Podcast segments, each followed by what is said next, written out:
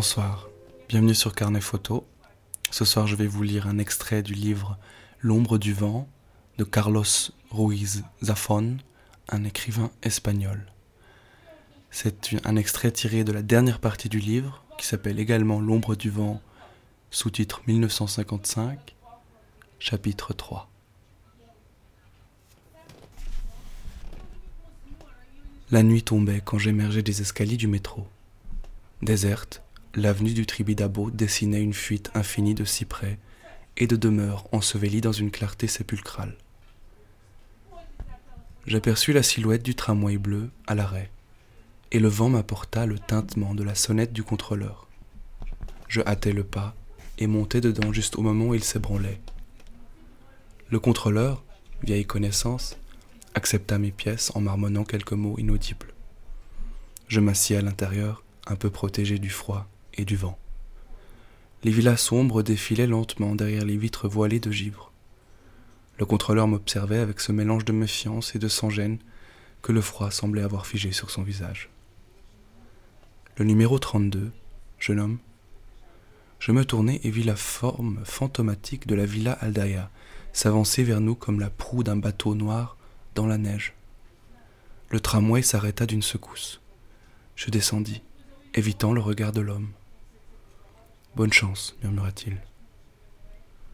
Je regardai le tramway s'éloigner vers le haut de l'avenue et j'attendis que l'écho de la clochette, s'éteigne.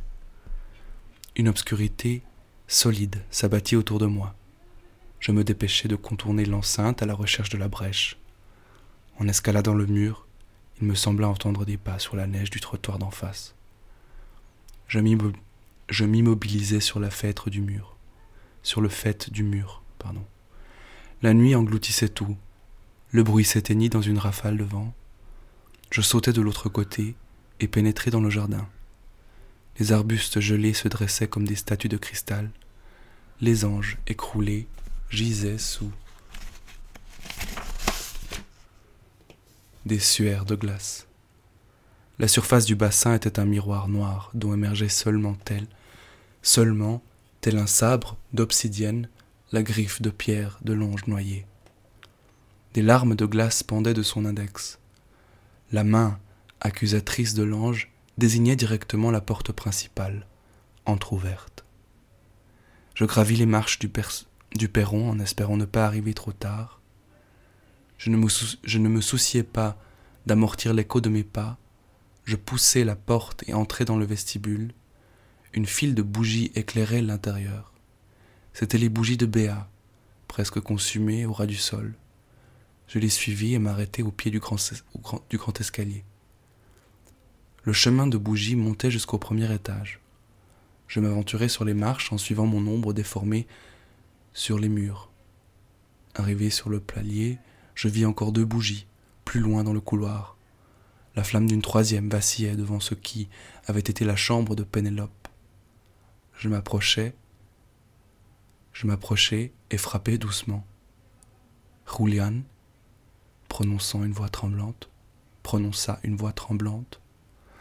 Je posai la main sur la poignée et m'apprêtai à entrer, ne sachant plus qui m'attendait de l'autre côté. J'ouvris lentement. Dans un coin de la chambre, enroulé dans une couverture, Béa me regardait. Je courus vers elle et l'étreignis en silence. Elle éclata en sanglots. Je ne savais pas où aller, murmura-t-elle. J'ai appelé plusieurs fois chez toi, mais il n'y avait personne. J'ai pris peur.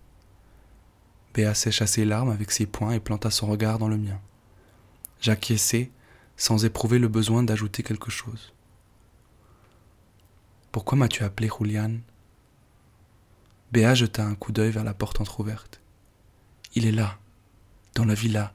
Il va et vient. Il m'a surprise l'autre jour, alors que j'essayais d'entrer. Je ne lui ai rien expliqué et pourtant il a su qui j'étais.